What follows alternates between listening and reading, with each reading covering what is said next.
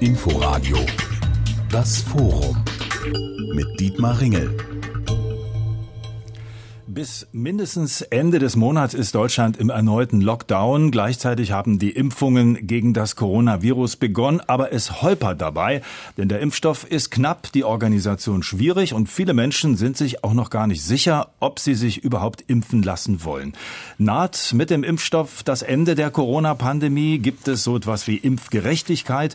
Und wie treffe ich die richtige Entscheidung, ob ich mich impfen lassen soll oder nicht? Darüber will ich mit diesen Gästen diskutieren. Tim Christopher Zehlen, gesundheitspolitischer Sprecher der CDU-Fraktion im Berliner Abgeordnetenhaus, Ulrich Schneider, Hauptgeschäftsführer des Paritätischen Wohlfahrtsverbandes, Dr. Stefan Schmidt-Troschke, Facharzt für Kinder- und Jugendmedizin und Vorstandsmitglied im Verein Ärzte für individuelle Impfentscheidung und aus Münster zugeschaltet ist Professor Malte Thiesen. Er ist Historiker und Impfforscher am Institut für Westfälische Regionalgeschichte in Münster. Professor Thiesen, Sie sind ja gerade ein sehr gefragter Mann, geben viele Interviews, man kann das in großen Zeitungen nachlesen, was Sie sagen. Sie haben sich ja mit der Geschichte des Impfens befasst, lange vor Corona. Hatten Sie da eine Vorahnung, dass das mal so ein großes Thema wird?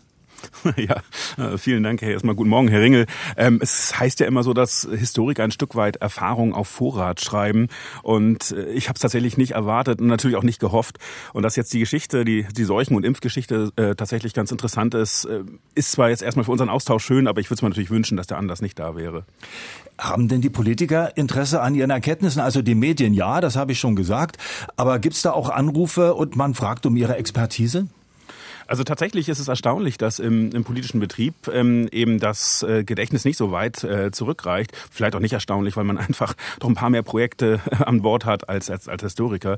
Deshalb ist der Blick zurück äh, tatsächlich momentan sehr gefragt, um einfach Dinge einordnen zu können. Ähm, und das ist natürlich schön, wenn dann auch äh, die Geschichte ins Gespräch gerät. Gibt es denn sowas wie eine Grunderkenntnis aus der Geschichte des Impfens, äh, die man jetzt eins zu eins auch auf die Corona-Zeit übertragen könnte? Ja, Historiker sind immer so ein bisschen, die stellen sich immer so ein bisschen an mit so ganz einfachen Lehren. Aber ich will es trotzdem mal versuchen. Ich glaube, äh, so drei kurze Punkte ähm, ähm, zusammenzubringen, die man aus der Impfgeschichte, glaube ich, mitnehmen kann für heute. Ähm, auch für unsere Diskussion vielleicht jetzt gleich. Ähm, ich glaube, das Erste, was man in der Geschichte im 20. Jahrhundert sehen kann, ist, dass die Akzeptanz äh, von Impfungen ähm, mit, äh, mit Aufklärung und radikaler Transparenz zusammenhängt. Dass die Impfpflicht, ähm, die oft sonst immer wieder ähm, bemüht wurde, dass die weniger effektiv ist als äh, freiwillige Impfungen. Äh, zweite äh, Erkenntnis ist, glaube ich, äh, und die ist nicht minder wichtig, dass Impfkritik ganz vielfältige und ganz unterschiedliche Ursachen hat. Wir neigen zum Teil dazu, doch sehr in Freund-Feind-Schemata zu denken und ähm, jede, jeden, der gegen eine Impfung ähm, sozusagen kritisch einwendet, sozusagen gleich in die Corona-Leugner-Ecke zu stellen oder zumindest zum Teil kommt das vor. Und in der Geschichte wird deutlich, dass es ganz unterschiedliche Motive für Impfkritik oder Impfskepsis gibt und das, damit sollten wir uns auseinandersetzen, um mehr Grautöne wieder in die Debatte zu bringen. Und die dritte Erkenntnis, nur ganz kurz noch, Impfen muss von Beginn an global gedacht werden. Ähm, das Beispiel der Pocken oder auch der Polio zeigen, dass es, äh, wie wichtig es ist, dass man sozusagen über nationale Grenzen denkt. Wenn die Viren Grenzen so mühelos überqueren können, dann sollten wir Menschen das auch tun. Gut, das sind drei wichtige Fragen, auf die wir natürlich äh, zurückkommen werden in der Diskussion. Aber jetzt wollen wir mal aufs ganz Aktuelle schauen. Seit Ende Dezember wird in Deutschland gegen das Coronavirus geimpft, auch in Berlin. Hier sind, wenn ich richtig liege, knapp 30.000 Menschen bislang geimpft worden. Laut Gesundheitssenatorin Kaleitsche hätten es aber deutlich mehr sein können. 20.000 1000 pro Tag wäre in etwa ähm, die Kapazität, die Berlin hätte, aber es gab ja, wie wir wissen, nicht genügend Impfstoff. Herr Zehlen, ist denn jetzt Nachschub da? Morgen am Montag soll es ja dann wieder losgehen, auch in den Impfzentren. Ja, ich glaube, wir sind im Plan, auch wenn das äh, viele nicht hören wollen. Das ist das, was immer von Jens Spahn auch äh, bekundet worden ist. Wir haben am Freitag eine weitere Lieferung bekommen. Insofern sind jetzt Impfdosen da. Aber natürlich ist der Impfstoff momentan noch Mangelware, um auf die 20.000 Impfungen, die am Tag möglich sind, äh, auch zu kommen. Nur wir haben im ersten Schritt dafür gesorgt, dass wir die Pflegeeinrichtungen prioritär behandeln. Und das ist etwas, was ähm, auch äh, aus meiner Sicht vollkommen richtig ist. Ähm, das hat auch die Ständige Impfkommission empfohlen. Ich glaube, hier hätte man einen Schwerpunkt legen müssen mit den mobilen Teams, die in die Einrichtungen fahren, die auch vor Ort die Pflegekräfte gleich mitimpfen. Das geschieht in Berlin nicht. Ähm, das, glaube ich, wäre wichtig und richtig, äh, denn hier kommen die meisten Todeszahlen und die meisten Infektionen nach wie vor auch her. Und ich halte das für eine ganz große Priorität. Aber klappt das jetzt, äh, das parallel zu tun? Auch denn die Impfzentren, bislang war ja nur die Arena geöffnet, aber auch da waren nur wenige Impfungen möglich, waren auch wenige Leute da.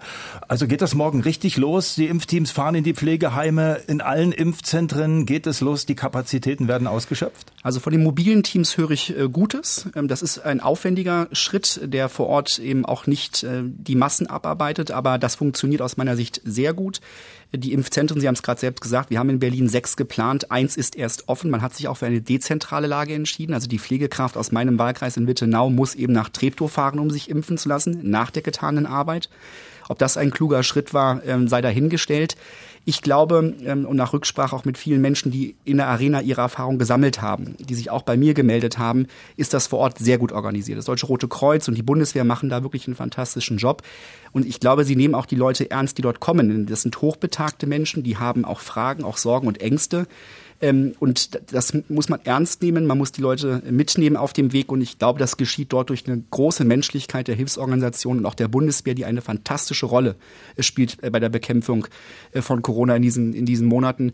Das geschieht vor Ort ganz gut. Und deswegen bin ich optimistisch, dass wenn wir mehr Impfstoff haben und wir weitere Impfzentren auch in Berlin äh, ja, hochfahren können, dass es dann gelingt, eben auch diese hohen Zahlen von 20.000 pro Tag auch, auch durchzuführen. Herr Schneider, als Hauptgeschäftsführer des Paritätischen Wohlfahrtsverbandes haben Sie sich mehr mehrfach schon geäußert, vor allem zu Fragen von Impfgerechtigkeit, überhaupt von sozialer Gerechtigkeit in Corona-Zeiten. Das Impfen spielt da auch eine Rolle. Gerade haben wir gestern gehört von der Senatorin, von der Gesundheitssenatorin, dass die Menschen jetzt wählen können sollen zwischen verschiedenen Impfstoffen. Zwei sind ja bislang im Angebot. Ist das schon so ein Ansatz von, von Gerechtigkeit? Nein, denke ich nicht, dass das irgendwas mit Gerechtigkeit zu tun hat. Im Moment haben wir Mangel beim Mangel kann man nicht wählen, das ist klar. Und äh, ich denke, wir sollten jetzt auch nicht solche Diskussionen führen, die überhaupt keine sachliche Grundlage haben. Äh, es kommt in der Tat jetzt darauf an, und äh, da sehe genauso wie erzählen und wie auch die Verantwortlichen in Berlin, jetzt müssen die Menschen mit den höchsten Risiken geimpft werden. Es müssen die Menschen geimpft werden, wo am ehesten Hotspots geschehen können. Das ist in den Einrichtungen im Moment. Wir haben 80 Prozent der Todesfälle sind ältere, alte Menschen und hiervon der allergrößte Teil lebte in Einrichtungen. Das heißt, wir müssen dahin gehen, wo das Risiko am höchsten ist und da wird das Richtige getan. Und für die Einrichtungen ist das äh, eine enorme Herausforderung, also ganz praktisch. Allein schon an die, an die, daran, an die Erlaubnis zu kommen. Viele Menschen sind demenzkrank, haben Betreuung, da müssen Papiere ausgefüllt werden. Das muss ja alles auch irgendwie rechtlich nachher äh, prüfbar sein. Und das ist eine enorme Herausforderung. Dann logistisch, wenn die Teams kommen, die sind ein Segen. Ich habe das gestern erst mitbekommen, ganz hautnah, mir berichten lassen, unsere, meine Schwiegermutter, die auch in einer Einrichtung lebt, ist jetzt geimpft worden. Sie können sich gar nicht vorstellen, was es in den Familien, da gehen die Telefonate rum, Mutter ist endlich geimpft. Also da, da, da wird geradezu gefeiert. Und, und, und, und die Einrichtungsleitungen und die, die Pflegekräfte sind derartig dankbar, dass jetzt wirklich äh, man da kommt und äh, höchsten Respekt, aber in, vor der Situation äh, jetzt über, über Wahlmöglichkeiten bei Impfstoffen zu sprechen, ist, glaube ich, völlig verfehlt. Aber da würde ich gerne noch mal nachfragen, Herr Dr. Schmidt-Troschke. Also das war ja auch ein bisschen eigenartig. Der Bundesgesundheitsminister hatte gerade noch gesagt, das ist jetzt nicht die Zeit, dass man wählen kann, wie wir es auch gerade von Herrn Schneider gehört haben. Und dann kommt die Berliner Gesundheitssenatorin und sagt, auch in Berlin äh, können wir doch wählen. Wie ist das bei Ihnen angekommen? Naja, ich glaube, die Frage stellt sich ja faktisch äh, nicht wirklich, weil der zweite Impfstoff, der ist nun gerade äh, zugelassen worden. Äh, von dem steht erheblich weniger zur Verfügung auch grundsätzlich. Ähm, es wird wird meiner Ansicht nach hier eine wieder mal eine Pseudodiskussion geführt, eine Diskussion an der falschen Stelle und zum falschen Zeitpunkt. Wenn es später im Verlauf des Jahres dann hoffentlich auch mehr Auswahl und Möglichkeiten gibt, dann ist es sicherlich auch ganz im Sinne des Verbrauchers, äh, da Wahl zu treffen. Das äh, setzt aber voraus, dass man auch vernünftige Kommunikationsstrukturen hat, dass man die Menschen vernünftig aufklärt und dass man auch eine Versorgungsstruktur hat, in denen die Menschen da, in der die Menschen dann wirklich auch Fragen stellen können und in denen die Menschen kompetent Auskunft geben können. Aber da sind wir ja bei dem Thema Auskunft geben, aber vielleicht auch eine Wahlentscheidung treffen können, wenn man eine entsprechende Beratung bekommen hat. Herr Thiesen, wie kommt das denn bei Ihnen in Münster an? Das ist ein Stück weg von Berlin. Ich weiß nicht, wie das gerade bei Ihnen dort geregelt wird, ob es da auch solche Äußerungen von verantwortlichen Politikern gibt. Aber Sie haben ja gesagt, dass wenn das Verständnis da ist, wenn Aufklärung erfolgt, dann sind die Menschen auch eher bereit, sich impfen zu lassen. Also gehört da vielleicht die Wahl des Impfstoffs auch mit dazu? Also ich glaube, ähm, die Vorredner haben ja schon deutlich gemacht, dass das momentan eher eine symbolpolitische Dimension, glaube ich, hat, ähm, um eben eine Wahlmöglichkeit vielleicht zu suggerieren. Wir stehen momentan nicht an dem Punkt. Aber ähm, wenn, wenn die Versorgung dann entsprechend in äh, Wochen oder Monaten so bereitsteht, ist es natürlich wichtig, ähm, über unterschiedliche Vor- und Nachteile von Impfstoffen dann ähm, wirklich ein offene, offenes Gespräch zu führen.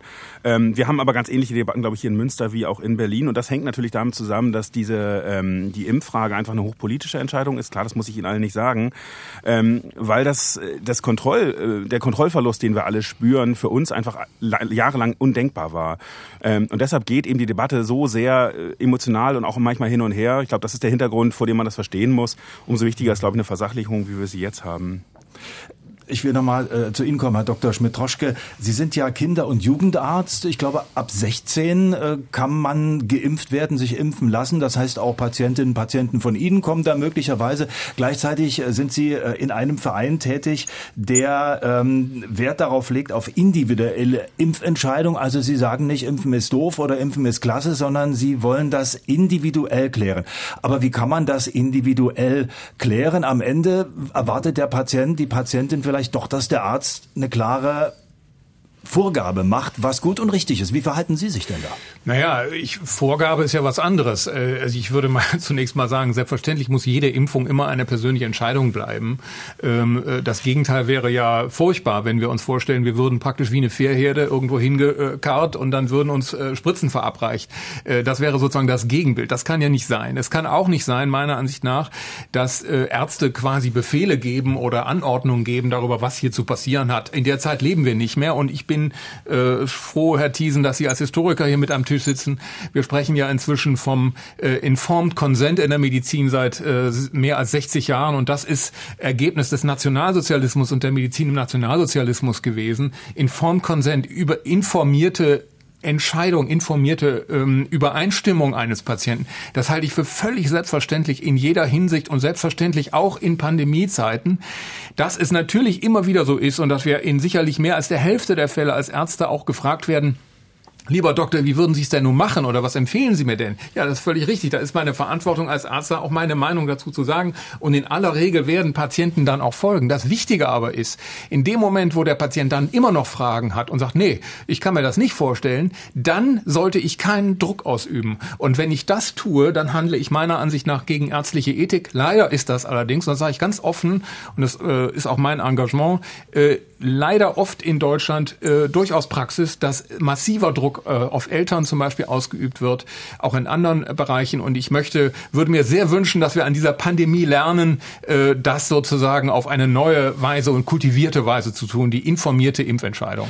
Herr Zehlen, aber ist es nicht so, dass tatsächlich gerade ein ganz enormer Druck entsteht? Denn äh, die Politik erweckt ja den Eindruck, oder vielleicht ist es ja auch so, dass Impfen ist der Schlüssel zur Lösung der Probleme, die mit der Pandemie zusammenhängen, dass die Gesellschaft wieder funktioniert, dass die Industrie wieder arbeitet, dass die Menschen reisen können. Also ist es wirklich gut, dass man diesen Druck macht, wo dann die Ärzte vielleicht gar nicht anders können, als den Patienten zu sagen, na komm, dann lass dich impfen? Also ich glaube, es sind zwei Themen, die man nicht vermengen sollte. Das Thema Impfpflicht hat mit dem Thema Aufklärung und Druck, glaube ich, nicht äh, zwingend etwas zu tun. Ich teile das. Eine Impfpflicht, und das hat auch Jens Spahn immer wieder gesagt, die wird es nicht geben. Die kann es auch zum jetzigen Zeitpunkt überhaupt nicht geben. Der Impfstoff ist im Hauruck-Verfahren zugelassen. Äh, natürlich gibt es Studien und trotzdem muss man weiter beobachten, ähm, welche anderen äh, Kandidaten kommen noch auf den Markt. das ist ein anderes Thema als die Frage, ähm, haben wir Hoffnung mit diesem Impfstoff? Und Sie haben es gerade richtig gesagt, Herr Ringel. Ähm, wir leben in, in nie dagewesenen Zeiten mit unglaublichen Einschränkungen. Und wenn Sie mich fragen, habe ich große Hoffnung, dass äh, jetzt der Impfstoff uns helfen wird, äh, den nächsten Schritt daraus ein Stück weit gehen zu können, auch wenn wir einen ganz langen Atem noch brauchen werden. Und ähm, ich glaube, äh, Professor Thiessen hat es gesagt, Akzeptanz und Aufklärung, das ist das Gebot der Stunde. Es muss jetzt Sicherheit daher ähm, dass die Menschen das Gefühl haben, ähm, der Impfstoff ist sicher, das Verfahren ist sicher, mit meinen Daten wird sicher umgegangen. Das ist die Aufgabe, die Politik jetzt zu organisieren hat. Und äh, deswegen bin ich da optimistisch, dass äh, wir eher über Hoffnung reden sollten, als über die Frage von, von Druck. Den empfinde ich ehrlicherweise nicht. Ich empfinde Hoffnung. Ich frage ähm, Herrn Schneider nochmal. Impfpflicht, hätte das was mit Impfgerechtigkeit zu tun? Denn das würde ja dann doch die Menschen ähm, gleich machen. Ja, aber nicht jede Gleichmacherei ist gerecht. Ähm, deswegen hätte ich da schon Probleme. Nein, wir als paritätischer sind wir auch ganz klar da positioniert, äh, Impfpflicht wo immer möglich vermeiden. Es geht äh, um aufgeklärte Entscheidungen die meisten Menschen, wenn sie zum Arzt gehen, machen wir uns in der Praxis nichts vor. Die wollen schon, dass die irgendwas, eine klare Ansage machen. Dann wollen sie auch danach richten. Das Arzt-Patienten-Verhältnis muss immer ein Vertrauensverhältnis sein. Es ist nie das Verhältnis eines Kunden zu irgendjemandem, der was anbietet. Das ist auch gut so. Deswegen sollten auch Ärzte sich einer Ethik verpflichtet fühlen. Und viele und die meisten Ärzte tun das ja auch zum Glück.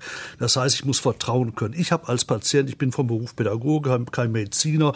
Ich will mich da nicht reinfriemeln in diese ganzen virologischen Dinge. Kann ich auch gar nicht. Dazu sollte sollte man, glaube ich, dieses studiert haben. Ich will jemandem vertrauen können. Und das ist für mich der Arzt. Und der Arzt muss mich aufklären können, genauso wie wir es gerade gehört haben. Und das gilt sowohl für, für Pflegebedürftige wie auch für Pflegekräfte. Auch Pflegekräfte müssen ihre Entscheidung natürlich frei bleiben. Gut. Aufklärung. Kleiner Pieks mit großer Wirkung. Wir diskutieren über das Impfen gegen Corona, über die Frage, ob der Impfstoff uns das Ende der Corona-Pandemie bringt, wie es mit einer möglichen Impfpflicht steht. Das haben wir gerade schon angeregt diskutiert und setzen es jetzt gleich fort. Aber zunächst sage ich Ihnen noch, wer meine Gäste sind heute.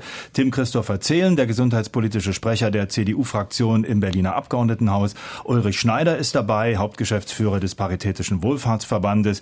Der Kinder- und Jugendarzt Dr. Stefan Schmidt-Troschke. Er ist auch Vorstandsmitglied im Verein Ärzte für individuelle Impfentscheidungen und der Historiker und Impfforscher Professor Malte Thiesen, live zugeschaltet aus Münster. Professor Thiesen, wir haben hier gerade äh, am Tisch in Berlin schon darüber diskutiert. Also eine Impfpflicht halten die drei Herren hier für nicht weiterführend und für nicht gut. Es hat sie aber ja gegeben in Deutschland. Äh, 1874 unter Bismarck eingeführt. Da ging es darum, die Pocken einzudämmen. Und das hat ja funktioniert. Also wie sagen Sie als Historiker, wie bewerten Sie das? Äh, Impfpflicht, ist es lohnenswert, da doch nochmal drüber nachzudenken, obwohl Sie ja zu Beginn der Diskussion vorhin auch gesagt haben, Sie sind nicht dafür? Ja, in der Tat ähm, halte ich die, äh, den Nutzen der Impfpflicht für, zumindest in historischer Perspektive, ich bin kein Virologe, will mich da auch nicht anmaßen, aber in historischer Perspektive ist es relativ eindeutig, dass der Nutzen der Impfpflicht äh, relativ fraglich ist. Ähm, die Pockenimpfung wird tatsächlich Ende des 19. Jahrhunderts eingeführt als äh, Impfpflicht und bleibt auch dann äh, bis in die 70er Jahre eine Impfpflicht. Aber da zeigen sich eben die Probleme. Ich will da nur ganz kurz äh, ein paar, ähm, drei äh, nennen. Ähm, zum ersten einmal ist eine Impfpflicht eine unglaubliche Ressourcenverschwendung. Man muss so eine Impfpflicht ja nicht nur anordnen, sondern man muss sie eben kontrollieren und durchsetzen. Äh, und dann geht das Problem los. Was macht man denn mit denen, die sich nicht impfen lassen wollen? Da ging es im Kaiserreich dann noch mit Zwangsimpfung, auch in der Weimarer Republik. Da wurden dann tatsächlich dann Kinder dann zum Arzt geschleppt. Aber das ist eben etwas, was wir uns heute hoffentlich kaum noch vorstellen können. Ähm, das heißt, die Impfpflicht hat sozusagen da auch bis auf Sanktionen eben da wenig Nutzen. Ähm, sie ist ein, sorgt für einen massiven Vertrauensverlust. Schon im 19. Jahrhundert wird gestritten, äh, darf der Staat eingreifen? Wem gehört eigentlich der Körper? Das sind Fragen, die wir heute haben, aber die auch schon damals gestellt wurden und die dann letztlich, und das wäre ein dritter Punkt, Impfkritik erst recht erst mobilisieren. Also jene, die eigentlich gar nichts gegen Impfen haben, dann äh, sozusagen skeptisch machen.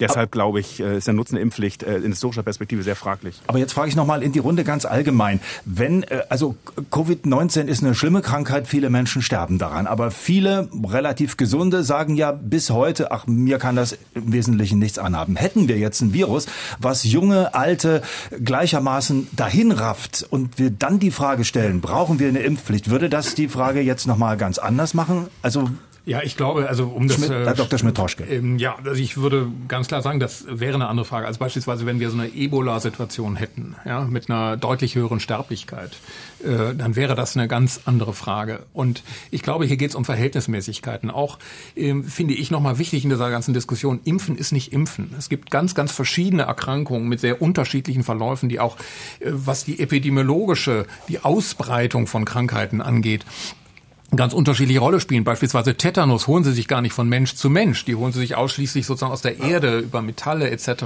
über bestimmte Bakterien, die dort anwesend sind. Das heißt, da macht es überhaupt keinen Sinn, über eine Pflicht zu diskutieren. Dann müsste ich sozusagen im Prinzip auch diskutieren, ob ich nicht äh, alle möglichen anderen Dinge, die Menschen gefährden, äh, zur Verpflichtung machen. Also da sind wir sozusagen nahe an der Diktatur. Mhm. Ähm, wir müssen also tatsächlich sehr, sehr gut differenzieren. Und ich meine, bei den Pocken beispielsweise haben wir es mit einer Erkrankung zu tun, die mit einer erheblich höheren Mortalität, also Sterblichkeit einhergeht. Deutlich höher übrigens auch als bei Covid, muss man ganz klar sagen.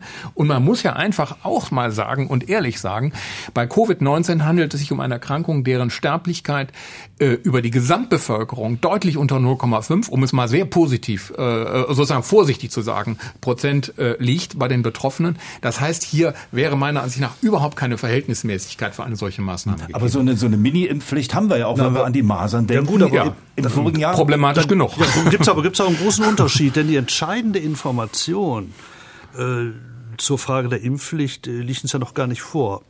Dieser Impfstoff, der da verabreicht wird, sorgt er in Anführungsstriche lediglich dafür, dass die Krankheit nicht ausbricht? Dann schütze ich also genau. nur mich? Oder ist dieser Impfstoff ja. in der Lage, auch andere davor zu schützen, dass ich infiziere, wenn ich geimpft bin? Das heißt, solange hier noch gar keine Klarheit herrscht, solange nicht klar ist, wie ist die Wirkung, äh, kann man auch nicht über Impfpflicht sprechen. Denn sollte der Impfstoff und die verschiedenen Impfstoffe, die auf den Markt jetzt kommen werden, sollten sie lediglich dafür sorgen, dass ich mich selber schütze, dann ist das auch nur meine ganz private private Entscheidung, welches Risiko ich eingehen will. Sollte sie aber auch andere vor Infektionen schützen, dann wird in der Tat diese ganze Impfpflichtdebatte nochmal neu hochkommen. Aber bis dahin haben wir keinerlei Grundlage, sie zu diskutieren. Es ist eine rein theoretische Diskussion. Gut, aber wir wissen es ja noch nicht. Vielleicht kommt ja schon nächste Woche die Erkenntnis aus der Wissenschaft. Ja, Menschen, die geimpft wurden, sind auch nicht mehr ansteckend. Herr Zählen, wie ist es dann mit der Frage, doch eine Impfpflicht? Also ich möchte äh, als Parlamentarier in der Runde dann dafür werben, dass sie auch in die Parlamente gehört, diese Debatte. Denn ich ja. glaube, dazu braucht es eine breite Diskussion. Und wir haben in den letzten Monaten ja gemerkt, gemerkt, wie wichtig auch Parlamente sind, in der Debatten äh, herrschen, in denen man auch Dinge diskutieren kann, in denen man übrigens auch mit Experten das Für und Wider von manchen Entscheidungen äh, abwägen kann. Ähm, das haben sich die Landesparlamente und auch der Deutsche Bundestag jetzt auch hart eingekämpft, dass mehr Debatte stattfindet, auch im Berliner Abgeordnetenhaus. Und ich glaube, da gehört es übrigens auch hin, aber Herr Schneider hat völlig recht, dazu braucht es Wissen. Und das Wissen ist noch nicht vorhanden. Deswegen glaube ich, sind auch solche, sind auch solche Vergleiche wie mit der Masernimpfpflicht überhaupt momentan nicht zielführend. Ähm, das muss man mit dem Verlauf der nächsten Wochen und Monate abwarten. Aber äh, im Zusammenhang mit der Masernimpfpflicht wurde ja auch darüber diskutiert, ist es in Ordnung, ähm, bestimmte Menschen, die sich eben nicht oder Eltern, die sagen, meine Kinder werden nicht geimpft, dass man denen dann verbieten darf, ihre Kinder in bestimmte Betreuungseinrichtungen zu geben. Und das ist ja passiert. Das ist ja schon ein enormer Druck. Ja, und das habe ich auch damals, ich habe das im Vorfeld ja hier schon diskutiert, auch mitgetragen, ganz bewusst, weil wir der Auffassung sind, dass es genug Aufklärung über Jahrzehnte gab und dass auch klar war, dass der Wirkungsgrad auch funktioniert und ähm, dass uns am Ende noch ein paar wenige Prozent wohl möglich fehlen, um das Thema Masern vielleicht vollends zu vollbringen. Insofern war das aus unserer Sicht damals auch völlig richtig. Es gab auch dazu breite parlamentarische Diskussionen über einen langen Zeitraum, in dem das für und wieder abgewogen worden ist. Aber da sind wir in dieser Corona-Diskussion momentan einfach schlicht noch nicht. Gut, Herr Thiesen, das würde ich aber gerne von Ihnen auch nochmal wissen. Wäre das auch aus Ihrer Sicht dann wirklich eine völlig neue Situation, wenn Menschen, die geimpft sind, niemanden mehr anstecken können? Muss man dann nochmal neu nachdenken über eine Impfpflicht? Also wenn man nur alleine in die Geschichte der Bundesrepublik zurückblickt, da kann man, äh, wir haben ja eine Menge an Impfprogrammen, die da in den 50er, 60er, 70er Jahren losgehen, gegen äh, Diphtherie schon früher, ähm, Polio, äh, dann auch Masern. Alle diese Impfungen sind freiwillig geblieben. Und alle diese Impfungen haben, ähm, das zeigt sich eigentlich durchweg, höhere Impfquoten als die Pflichtimpfung gegen Pocken gebracht. Und zwar, weil man mit Aufklärung, mit Appellen gearbeitet hat und eben auch genau diesen Punkt, den, den der jetzt diskutiert worden ist, die Impfung als solidarische, solidarischer Akt für andere eben stark gemacht gemacht hat. Ich glaube, das ist tatsächlich überzeugender als eine Impfpflicht. Ich war bei der Masernimpfpflicht auch, äh, äh haben wir auch in, intensiv diskutiert, ob das jetzt sinnvoll ist für, für die Prozente. Ähm, das hohe Ziel, Herr Zählen hat es eben angesprochen, der Ausrottung ist, ein, äh, ist immer wieder als Argument gebracht worden. Ähm, da müssen wir nochmal drüber diskutieren, wenn tatsächlich in globaler Dimension sozusagen Impfprogramme ähm, stattfinden. Aber das wissen wir eben alles noch nicht, ob das möglich ist. Auch, auch, auch wenn wir es nicht gesetzliche Impfpflicht nennen werden oder haben werden der Druck wird natürlich, machen wir uns nichts vor, extrem zunehmen, wenn dieser Impfstoff dafür sorgen könnte, dass sich keiner mehr ansteckt. Denkt man nur mal, ein Fitnessclub macht wieder auf, wir gehen da alle hin, wollen Sport treiben, dann ist da immer der Verdacht, da könnte ja einer dazukommen, der ist gar nicht geimpft, der könnte mich jetzt anstecken. Und dann kommt der Fitnessclub vielleicht hin und sagt, solange wir das nicht wissen, bitten wir weiter, Mund-Nasenschutz zu tragen. Und spätestens dann bricht ja in diesem Club oder in jedem Sportverein, in jedem Tanzsportverein, in jeder Gaststätte eine Diskussion los. Und das kann unser Klima in der Gesellschaft extrem verderben. Und auch dieses wird dann beim Thema Impfpflicht ja, nein mit zu berücksichtigen sein. Ja, die Diskussion haben wir ja jetzt schon ganz intensiv. Sollen Menschen, die dann geimpft sind, Vorteile haben? Sollen die sich freier bewegen dürfen ja. als andere? Was sagen Sie, Herr Schneider? Ja, heute ist ein, noch ist es eine theoretische Diskussion. Na, so theoretisch, ich sag mal, der Chef des Hausärzteverbandes hat gerade gestern wieder gesagt, das muss so sein. Wie soll sich denn die Gesellschaft sonst wieder ja, schrittweise normalisieren? Wahrscheinlich ist er von einem Journalisten gefragt worden, aber ansonsten wird er von sich aus kaum jetzt im ja. Moment den Anlass haben, weil wir nicht genug über den Impfstoff wissen, aber, diese aber, Diskussion loszutreten. Ich denke, wenn es kommt darauf an, welchen in Anführungsstrichen Durchseuchungsgrad wir auf freiwilliger Basis erreichen. Meine Hoffnung und auch meine Prognose ist, dass wir über Vernunft und Aufklärung so viel durch Impfung erreichen werden, dass sich die Diskussion um Impfpflicht äh, gar nicht stellen wird praktisch. Und weil ich so optimistisch bin und weil es auch das ist, was ich mir für unsere Gesellschaft wünsche, äh, werde ich den Teufel tun, die Diskussion jetzt anzuheizen. Nee, aber es sind doch ganz konkrete Fragen, die sich stellen. Also jemand, der geimpft wurde jetzt und äh, vielleicht im Februar auf eine Reise gehen will oder vielleicht auch gar keine Urlaubsreise, sondern eine Dienstreise, ein wichtiger Flug nach äh, USA. Und dann ist die Frage, ja, kannst du machen. Wenn du geimpft bist, ist es in Ordnung. Der Kollege ist noch nicht geimpft. Äh, da sagt vielleicht die Fluggesellschaft schon, der kommt gar nicht rein ins Flugzeug. Also in dem Zeitraum kann man, äh, wird man mit Sicherheit solche, äh, solche Dispense sozusagen noch nicht erteilen können, weil wir viel zu wenig darüber wissen, wie Sie ja schon sagen, äh, ob die Geimpften tatsächlich selber überhaupt äh, in der Lage sind, die Krankheit weiterzugeben oder nicht. Das wissen wir nicht. Und ich kann Ihnen nur andere, es gibt auch andere historische beispielsweise bei, beim, bei, bei, äh, beim Keuchhusten ist es zum Beispiel, war, wurde es immer diskutiert, ja, da gibt so einen Herdenschutzeffekt, den gibt es aber faktisch nicht. Selbst beim, bei einer Krankheit wie dem Keuchhusten gibt es das nicht, obwohl viele, selbst viele Kollegen offenbar da falsch äh, informiert sind, äh, sage ich auch ganz offen. Das ist äh, ein riesiges Problem und ich habe, ich halte, ich glaube, bis vor wir werden mindestens ein halbes bis dreiviertel Jahr brauchen, bis wir überhaupt nur halbwegs ausreichende Daten dazu haben. Und das ist übrigens ein entscheidender Kritikpunkt, den ich hier an der Stelle auch mal anbringen möchte. Herr Spahn hat das ja auch äh, betont. Es soll ja so eine Art App geben, wo man dann entsprechende Nebenwirkungen und so weiter äh, mitteilen kann. Mir fehlt die Registerstudie. Mir fehlt eine systematische Erfassung ähm, dessen, was wir hier tatsächlich tun. Und das müssten wir breitflächig tun. Bei dem ganzen Geld, was wir sonst ausgeben in dieser Pandemie, ist viel zu wenig wir haben jetzt ein Jahr Pandemie, viel zu wenig, gerade hier in Deutschland dazu getan worden, systematisch das zu evaluieren, was wir tun und sich dem auch kritisch zu stellen. Und das betrifft auch den Impfstoff. Mir fehlt an der Stelle äh, ein ganz klar wissenschaftlich orientierter Zugang, der in der Breite äh, hier erforderlich wäre. Und das fordern wir auch. Da würde ich gerne die Frage an Herrn Zehlen gleich weitergeben. Ist denn äh, gesichert bei dem, was jetzt auch läuft, und es werden ja immer mehr Menschen geimpft, dass wirklich jede Gesundheitskarte dann eingelesen wird, dass die Patienten Patientendaten erfasst werden, dass es Stellen gibt, die sich das genau anschauen, welche ne-, Nebenwirkungen treten auf. Ähm, also, dass man das praktisch gleich als eine weiterlaufende Studie betreibt, nutzen wir diese Möglichkeit. Also ein bisschen läuft die Debatte momentan wieder eher in die Angst als in die Hoffnung. Und ich finde, wir müssen aufpassen, dass wir auch damit nicht das falsche Signal senden. Ich ähm, stelle fest, dass Israel, was äh, die Impfquote angeht, deutlichen Vorsprung vor uns hat. Und deswegen können wir heute, was Impfreaktionen angeht, zumindest sind mir nicht massenweise negative Berichterstattungen aus Israel bekannt. Das heißt, offenkundig ist das Impfen nicht mit großen Nebenwirkungen verbunden. Das würde mir als Laie erstmal eine gewisse Sicherheit geben. Das Zweite ist, der Impfstoff ist zugelassen von wissenschaftlichen ähm, Wissenschaftlern, von, von Foren äh, und Formaten wie der EMA, äh, das international in verschiedenen Formaten. Auch das gibt mir als Laie Sicherheit. Der Schneider sagte gerade am Ende des Tages, wenn ich übrigens krank bin, gehe ich deshalb zu einem Arzt, weil ich vertraue, da darin, dass er am Ende für mich eine Lösung hat und ich hinterfrage sie nicht mit allem. Und ich glaube, das ist richtig. Ja, wissenschaftliche Begleitung ist zwingend notwendig.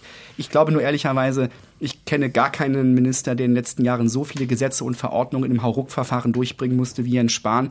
Insofern mag es bei manchen Dingen etwas, ähm, etwas äh, Rückläufiges geben als, oder, oder rück, ja, ein Stück weit äh, Aufholbedarf geben. Aber mit, ich glaube, wir sind da auf einem sehr, sehr guten Weg und ich empfehle auch den vielen, vielen Laien, die berechtigte Fragen haben, ähm, glaube, das einfach zur Kenntnis zu nehmen, dass ähm, wir auf einem guten Weg da momentan sind. Ich würde, äh, kleinen Moment, aber Herrn ähm, Professor Thiesen kurz noch mal mit ins Gespräch äh, nehmen. Wie sind denn Ihre Erfahrungen oder was haben Ihre Recherchen ergeben, diese Zusammenarbeit, die internationale Zusammenarbeit dann auch bei der Impfforschung, beim Umgang mit ähm, Krankheiten und beim Ausgleich von Informationen, hat das denn in der Vergangenheit funktioniert? Ähm, also in der Tat waren wir äh, eigentlich oft schon mal weiter, ehrlich gesagt. Das ist ein bisschen äh, desillusionierend, wenn man zurückblickt. Also tatsächlich die WHO, äh, die Rolle der WHO war zum Beispiel selbst im Kalten Krieg, obwohl sich da nun Ost und West bis an die Zähne bewaffnet gegenüberstanden. Äh, die Rolle der WHO war stärker, Kooperationen waren möglich. Auch da gab es Protzeleien untereinander. Aber zum Beispiel die Ausrottung der Pocken in den 70er Jahren war eben eine globale ähm, ähm, Initiative. Ähm, und da wurde von Beginn an ähm, mit massivem äh, Finanzeinsatz auch äh, an einem Strang gezogen. Ich glaube, das ist etwas, wo wir hin müssen. Deshalb hat mir das von Jens Spahn sehr gefallen, die europäische Dimension am Anfang gleich stark zu machen. Genau so müssen wir denken, ähm, um da keine nationalen Alleingänge zu fahren. Es ist nämlich, letztlich bringt es uns auch nichts, wenn wir den nationalen Impfschutz hochholen, äh, aber dann um uns herum die Nachbarn äh, Probleme haben. Also diese globale Perspektive ähm, sind wir, glaube ich, jetzt äh, auf dem richtigen Weg. Umso wichtiger wäre es jetzt, keine ähm, nationalen Alleingänge in irgendeiner Form dann da äh, ja, wieder zu gehen. Ja, also es wäre natürlich schon sinnvoll, wenn die Wissenschaftler ihre Erkenntnisse international zur Verfügung stellen würden. Aber Dr. Schmidt-Troschke, kommt da bei Ihnen schon was an, wenn jetzt zum Beispiel Patienten bei Ihnen nachfragen, ja, wie ist es denn? Es sind ja ein paar Millionen Menschen weltweit schon geimpft. Äh, also haben Sie da Erkenntnisse? Also mir liegen momentan da jetzt keine größeren Erkenntnisse außer den äh, veröffentlichten Studien, ja auch selbst vor ein paar Tagen erst veröffentlichten Studien im ähm, New England Journal of Medicine, also zu den Impfstoffen selber vor. Was ich, äh, zu, also ich möchte nochmal klarstellen, ich bin ganz klar ein Befürworter dieser Impfung, um nur jeden Zweifel auch äh, zu äh, zerstreuen. Also wenn ich hier jetzt hier was Kritisches sage, äh, dann äh, bezieht sich das äh, darauf, wie wir damit umgehen, aber nicht darauf, dass wir hier nicht impfen. Natürlich sollten wir, und das möchte ich auch in diesem Zusammenhang natürlich ganz klar sagen, bin ich ein Befürworter einer Impfstrategie. Ich glaube allerdings nicht, dass die Impfstrategie alleine das Seligmachende sein wird in der, Pande in der Pandemiebekämpfung. Und das empfinde ich als eine massive Verengung der Diskussion. Apart from that würde ich aber vor allen Dingen ähm, nochmal darauf gucken, wir impfen jetzt Menschen in Pflegeheimen. Ja, zum Teil. Und Herr Schneider hat es gerade gesagt. Das sind demente Menschen und so weiter. Das sind Menschen, die haben sowieso ein sehr hohes Erkrankungsrisiko, Sterberisiko etc. Und hier müssen wir ganz besonders genau hingucken, was hier passiert. Und das ist sehr schwierig, das ist auch methodologisch sehr schwierig, das ist klar. Aber umso genauer und umso größer ist doch unsere Pflicht, gerade diesen Menschen gegenüber, sehr genau hinzugucken. Das heißt, wir müssen sehr feinkörnig hinschauen, was war vor und nach der Impfung äh, jeweils unterschiedlich, was hat sich verändert. Das, und das kann man nicht einfach dadurch tun, dass man mal abwartet, was so passiert, sondern äh, das sind sogenannte passive Systeme. Wir brauchen an dieser Stelle aktive Erfassung von sogenannten unerwünschten Wirkungen von Impfungen. Und das ist ein Thema, was ich auch Herrn Spahn äh, sehr ans Herz legen möchte, dass wir da grundsätzlich bei Impfung erheblich mehr tun, denn wir haben ein ausschließlich passive Erfassungssysteme in Deutschland von solchen Nebenwirkungen, auch bei anderen Impfungen. Die sind sehr schwer zugänglich für Bürger. Bürger können schlecht äh, so etwas abgeben. Und äh, wir wissen eben halt auch, dass ähm, Ärzte, die geimpft haben, eher zurückhaltender sind, solche Meldungen zu machen. Ähm, Patienten müssten das letztlich auch selber tun. Ähm, da brauchen wir erheblich niedrigere Barrieren äh, und das könnte im Rahmen der Pandemie äh, sehr gut äh, mit erledigt werden, auch politisch. Wobei ich das, wenn ich das ergänzen darf, äh, Herr Schneider sagte es vorhin, es ist richtig, dass die mobilen Impfteams in Berlin ja die Erfahrung sammeln, dass sie eben nicht einfach in die Einrichtung kommen und losimpfen, sondern es wird Patient für Patient geschaut, in welchem Zustand befindet er sich, sind die, sind die Dokumente unterschrieben. Das heißt, hier nimmt man sich also die Zeit, jeden Einzelfall zu prüfen und das ist das Gegenteil einer Impfpflicht. Selbst bei solchen Menschen, die offensichtlich durch ihre fortgeschrittene Demenz nicht mehr selbst äh, für sich entscheiden können. Äh, das macht es übrigens das, die Arbeit vor Ort schwieriger, aber trotzdem nimmt man sich die Zeit, was auch vollkommen richtig ist. Die Impfkampagne gegen Covid-19 ist angelaufen, bundesweit, auch in Berlin. Wie läuft es?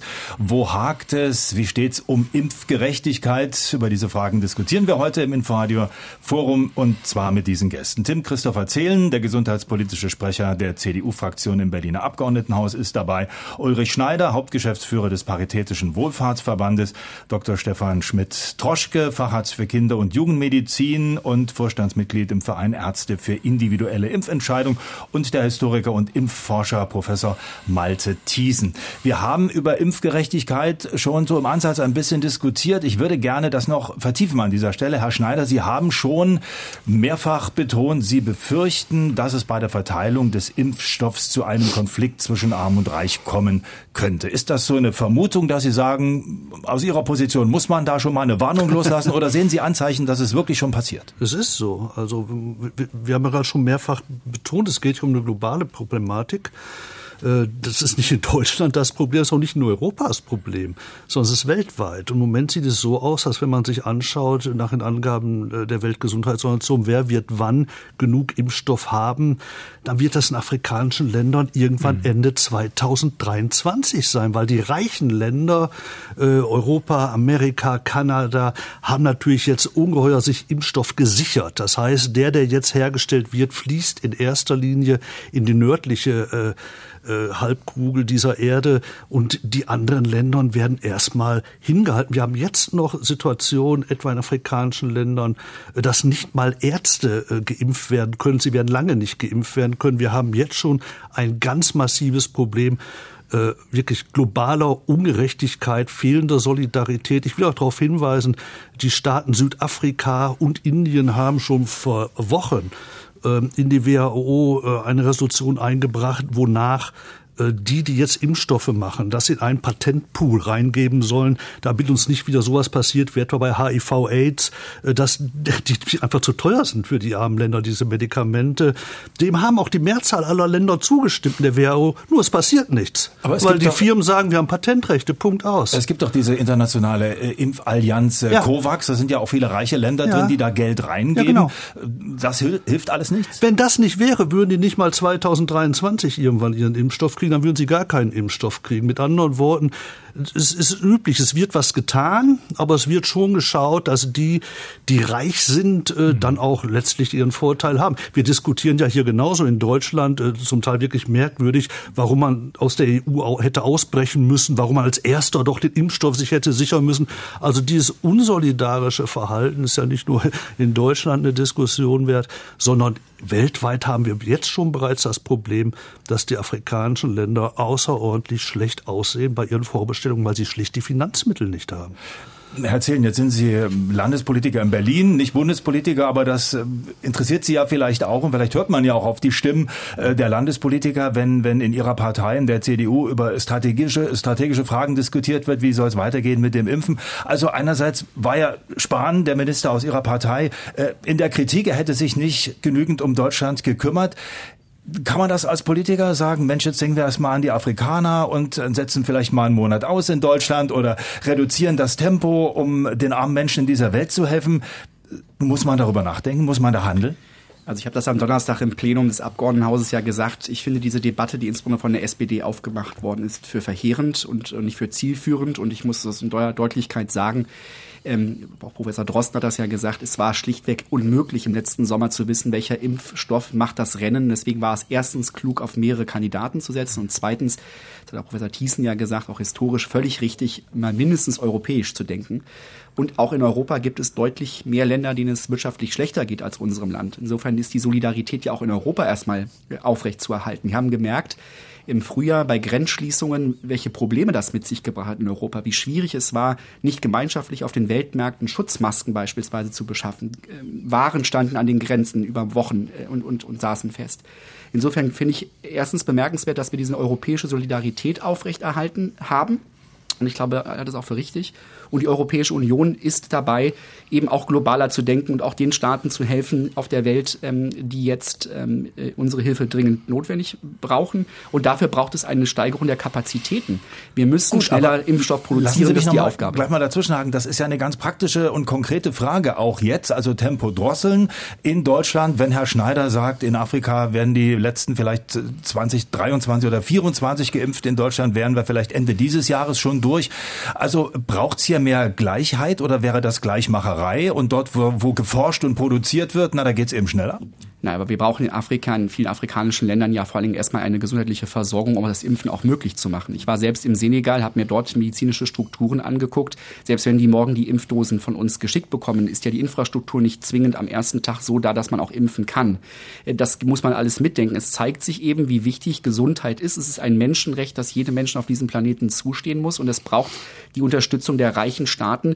Und ich glaube, wenn wir eins aus dieser Pandemie lernen, ist dann, wir sitzen alle auf einem gemeinsamen Planeten und das wäre eine Aufgabe, die wir gemeinsam zu lösen haben die nächsten Jahre, solche Strukturen in solchen Ländern mit mehr Kraft aufzubauen. Entwicklungshilfe ist immer oftmals einfach nur Geld überweisen. Ich glaube, wir müssen sehr viel mehr Geld investieren, um auch solche Strukturen in diesen vielen, vielen armen Ländern dieser Welt auch zu ermöglichen. Gut, aber konkret in den nächsten Monaten in der Impfkampagne wird das erstmal jetzt noch nicht helfen, was Sie gerade gesagt haben. Professor Thiesen, Frage an Sie. Ist das vielleicht dann doch eine Illusion? Impfgerechtigkeit weltweit und das sofort?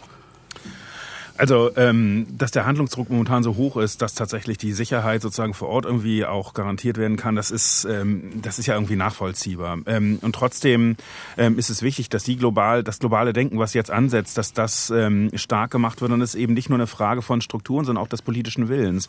Ähm, jetzt nicht tatsächlich jetzt in Berlin nur und auch nicht ähm, in Europa, äh, aber zum Beispiel eben auch im Rahmen der WHO. Ähm, mhm. Da sind wir nicht das Hauptproblem. Ähm, da gibt es andere Staaten, die ausscheren. Aber genau das, da müssen müssen wir hin zurückkommen. Und da muss eben auch Deutschland eine große Rolle spielen, ähm, die Initiativen da stark zu machen. Wo, wobei Deutschland bei besagtem Patentepool, übrigens nicht nur für Impfstoffe, sondern für alle äh, mit Corona im Zusammenhang stehenden Produkten, der gebildet worden ist, nicht mitmacht. Man mhm. hat dafür gestimmt, man tut aber nichts rein. Denn es ist ein zweites, was wir bedenken müssen. Äh, bei, bei HIV, AIDS vor allen Dingen, da habe ich das äh, vor allen Dingen in Erinnerung, ist ja das Riesenproblem gewesen, dass die Medikamente hätten produziert werden können ab einem bestimmten Punkt, aber nicht produziert wurden, weil die armen Länder es sich nicht haben leisten können. Und äh, ein, ein riesen, auch ethisches Dilemma. Das heißt, Dilemma war es gar nicht, es war eine Schweinerei auf gut Deutsch. Und äh, wir müssen jetzt schon dafür Sorge tragen, wie gehen wir mit Patenten um, wie gehen wir mit den Preisen um. Ich halte es für nicht richtig, beispielsweise, wenn jetzt BioNTech äh, 480 Millionen Unterstützung bekommt, aber die Bundesregierung sich völlig raushält, wie die Preisgestaltung sein soll, anders als beispielsweise die Amerikaner. Wenn die was reintun, dann wollen die auch mitsprechen bei der Preisgestaltung, damit auch Ende auch jeder in dieses von der ja, Gemeinschaft entwickelte Produkt kommen kann. Milliarden sind weltweit bereit aus öffentlichen Mitteln in diese Medikamente reingeflossen. Deswegen sage ich, wir müssen sehen, dass die Preise so sein werden mit Druck im Zweifelsfall auch darauf achten, dass alle bezahlen können und dann wird es auch produziert. Ja, da sind wir bei dem Grundproblem, dass die Pharmaindustrie natürlich marktwirtschaftlich aufgestellt ist, dass die Gewinne machen wollen, ja auch Gewinne machen müssen. Da gibt es ja auch die Konkurrenz, da gibt es den großen Druck. Aber wie passt das denn zusammen? Auf Deutschland, aber auch weltweit gesehen, ähm, solidarisch hier zu handeln, aber gleichzeitig wirtschaftlich zu denken. Oxfam, die Nichtregierungsorganisation, hat äh, gesagt, wir brauchen einen Volksimpfstoff global hergestellt, für jeden verfügbar. Ist das ein schöner Traum? Traum oder ist sowas umsetzbar? Ich frage es mal in die Runde. Ach, also Volk, Volksimpfstoff oh, das halte ich für so nicht umsetzbar.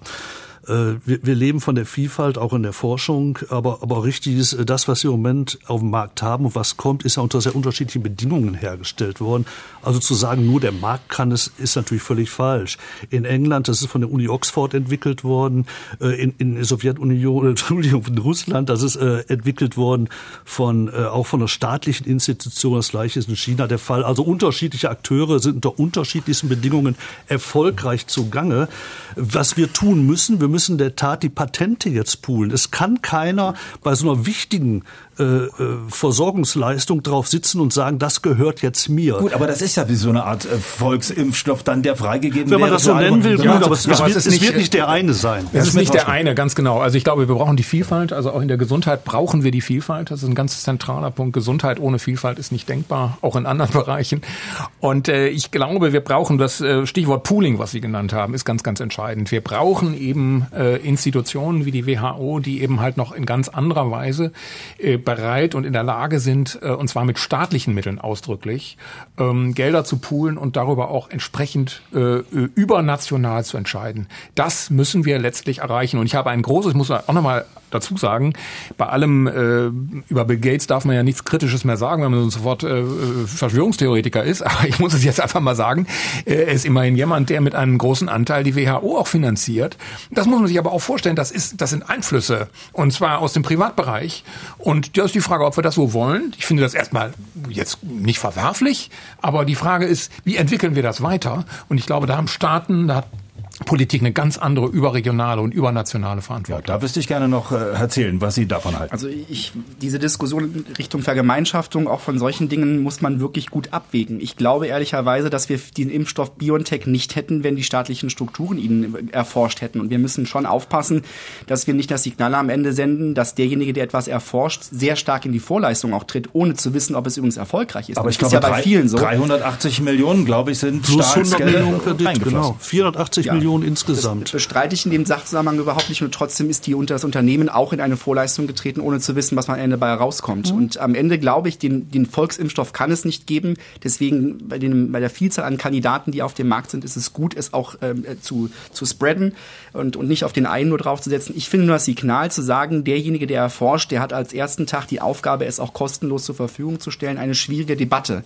Und ich glaube, sie wird auch nicht gerecht. Spitzenforschung findet eben nicht nur in staatlichen Strukturen statt, oder um es andersherum auszudrücken, sie findet oftmals übrigens in anderen Strukturen statt.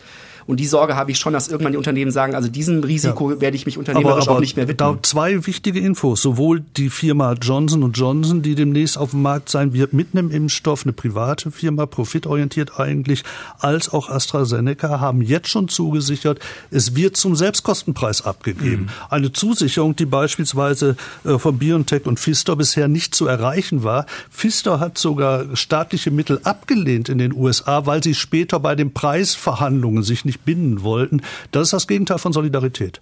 Gut, also wir haben das jetzt beschrieben. Ich würde gerne eine andere Frage noch ähm, in die Debatte bringen. Wird ähm, vielleicht in absehbarer Zeit es so sein, dass man sich äh, für Geld Impfstoff kaufen kann? Vielleicht nicht in Deutschland, aber den kann man sich ja vielleicht schicken lassen äh, von irgendwoher und dann lässt man sich privat impfen. Es gibt ja auch Privatpatienten, die also bessere Leistungen bekommen als Kassenpatienten. Dr. Schmidt-Troschke? Ja, selbstverständlich wird das so sein. Also ich meine, äh, wie gesagt, wir haben auf die Vielfalt gesetzt und der Bundesgesundheitsminister hat darauf gesetzt. Ich finde darin auch, um nur richtig verstanden zu werden, auch darin läge jetzt für mich nichts im Prinzip Verwerfliches. Warum nicht? Äh, Was wäre, also ich finde das, äh, finde das ähm, durch. Ja, Wichtig wir, ist haben eben, jetzt, wir haben doch natürlich jetzt so eine Rang- und Reihenfolge. Erstmal die Ja, äh, Risikogruppen, dann äh, die Ärztinnen und Ärzte, Nein, das Pflegepersonal, die Polizisten. äh, und dann den- kauft sich so ein 30-jähriger, Ah, äh, okay. kerngesunder Typ Äh, nein, einen Impfstoff. Äh, so, so natürlich gemeint, nein. Äh, aber ich denke mal, das ist auch eine äh, momentan noch recht unrealistische Vorstellung. Also frühestens im Sommer und dann bin ich mir nach den Nachrichten, die mir so zur Verfügung stehen, eigentlich relativ sicher, dass es dann auch insgesamt genügend Impfstoff geben wird. Und wenn dann parallel dazu auch Menschen privat sich irgendwie Impfstoff besorgen, dagegen ist meiner Ansicht nach nichts zu sagen. Allerdings in der Tat völlig richtig, es muss eine Priorisierung geben und da, das hat auch sozusagen Priorität, dass die eingehalten wird. Jetzt würde ich gerne noch wissen, die Meinung des Historikers, der das wissenschaftlich sich schon mal beschaut hat. Gibt es da Erfahrungen, wie das mit anderen Impfstoffen ist? Was glauben Sie, wohin wird die Reise gehen? Dann doch, wer mehr Geld hat, ist besser dran? Also solche Verteilungskämpfe lassen sich natürlich äh, im, in der Geschichte des Impfens äh, immer wieder beobachten. Äh, und das sind fatale Kämpfe natürlich, weil die auf Kosten aller gehen. Äh, was mich momentan sehr beruhigt und was ich bemerkenswert finde und was historisch übrigens bemerkenswert ist, dass wir tatsächlich erst als Risikogruppen die Alten und Vorerkrankten sehen. Das war lange anders. Das ist eine ganz junge Entwicklung und die ist sehr gut so. Wenn Sie sich mal die, ähm, äh, die Grippeimpfstoffe wurden schon seit den 60er, 70er Jahren vermehrt für alt, Ältere gerade empfohlen als Hauptrisikogruppe, aber letztlich wurde das Sterben von Älteren und Vorerkrankten eigentlich immer relativ pragmatisch lange Zeit noch auch in der Bundesrepublik in Kauf genommen. Äh, davon sind wir weg und deshalb finde ich jetzt die Initiative, ähm, da die Prioritäten erstmal zu setzen äh, und dann äh, weiterzumachen, eine unglaubliche, äh, einen sehr, sehr guten Fortschritt. Und da sollten wir äh, unbedingt bei bleiben. Sie glauben nicht, dass das eine, eine große und komplizierte Debatte sein wird, dass die Leute massenweise versuchen werden, sich da privat irgendwie Sonderrechte zu erkaufen? Also ähm, die, die Versuche wird es geben. Das äh, hat der Herr Schmidt-Roschke ja eben auch ähm, gesagt. Das ist ja an sich jetzt auch immer nichts Verwerfliches, wenn die Impfstoffe zur Verfügung stehen. Aber solange wir über einen Mangel reden, und das tun wir, ist es wichtig, dass wir ähm, diskutieren über Kriterien. Das haben wir getan. Und jetzt mit diesen Kriterien ähm, dann transparent umgehen, ähm, weil eben Impfungen vor allen Dingen auch eine solidarische äh, Sache sind. Und das davon müssen wir auch alle überzeugen. Und ich glaube, davon lassen sich auch die meisten überzeugen. Ähm, und das muss zumindest jetzt fürs nächste halbe Jahr, ähm, glaube ich, wird das erfolgreich sein. Wir haben gerade das Problem, dass äh, verschiedene Mutationen des Virus unterwegs sind. Äh, Die Vermutung ist groß, dass die Impfstoffe auch gegen diese mutierten Viren helfen, aber so genau weiß das keiner und dann weiß ja auch keiner, wann das nächste Virus um die Ecke kommt. Wir diskutieren seit Beginn der Pandemie, erzählen darüber, dass die Gesellschaft ähm, sich einstellen muss auf neue Zeiten. Berichten. Haben wir überhaupt ähm, die Zeit dafür? Läuft diese Diskussion in der Politik? Ähm, oder sind wir dann doch eher Aktionisten und müssen erstmal abarbeiten, was der Alltag von uns fordert? Nein, um sich ehrlich zu machen, läuft sie aus meiner Sicht nicht und sie muss dringend angekurbelt werden. Den Vorsprung, den viele asiatische Staaten uns gegenüber hatten, sind eben ähm, kleinere Epidemien der letzten 20 Jahre gewesen. Das Stichwort Digitalisierung spielt da eine Rolle. Wir sind sicherlich in vielen Bereichen deutlich hinter zurück. Äh, die Corona-Warn-App wurde hektisch jetzt in dieser Pandemie entwickelt, aber die Frage der digitalen Kontaktnachverfolgung, die eben es schafft, vielleicht viel zielgenauer und viel schneller eingreifen zu können, das sind alles Dinge, die wir erlernt haben. Zeit spielt eine relevante Rolle und wer über 14 Tage, vier Wochen, siehe die Mutation des britischen Virus, über Wochen ihn gar nicht erkennt und dann auch nicht schnell reagieren kann, der ist im Hintertreffen. Und ich glaube, wir sollten aus den Fehlern ohne Vorwurf äh, an handelnde Personen, auf der, egal auf welcher Ebene, aber aus den Fehlern lernen und die richtigen Schlüsse daraus ziehen. Das ist eine Aufgabe, die wir jetzt dringend in diesem Jahr parlamentarisch auch angehen müssen. Und dann, glaube ich, haben wir einen guten Schutzmechanismus auch äh, für, für zukünftige äh, Dinge. Herr Schneider, wie schätzen Sie es ein? Na, es, ist, es ist eigentlich ähnlich. Äh, was, was, was wir in den Parlamenten vor allen Dingen ja brauchen, ist wirklich eine Diskussion um Strategien. Und zwar noch wesentlich stärker als jetzt. Und wir brauchen auch legitimierte Entscheidungen. Ich habe zum Beispiel ein Riesenproblem damit und mein Verband ohnehin, dass diese Impfverordnung kein Gesetz ist. Also, also die Frage doch, wessen Leben wird zuerst gerettet? Also da, das kann man doch nicht auf Verordnungswege mal eben loslassen. Und da, da kann ich auch das Zeitargument nicht akzeptieren. Also die Frage, die war nun wirklich seit Monaten bekannt, dass die kommt. Deswegen ist da noch viel zu tun und viel auch zu tun, um Demokratie weiter zu gewährleisten bei danke, all diesen Fragen. Danke herzlich in diese Runde für die Debatte im Inforadio Forum heute. Inforadio Podcast.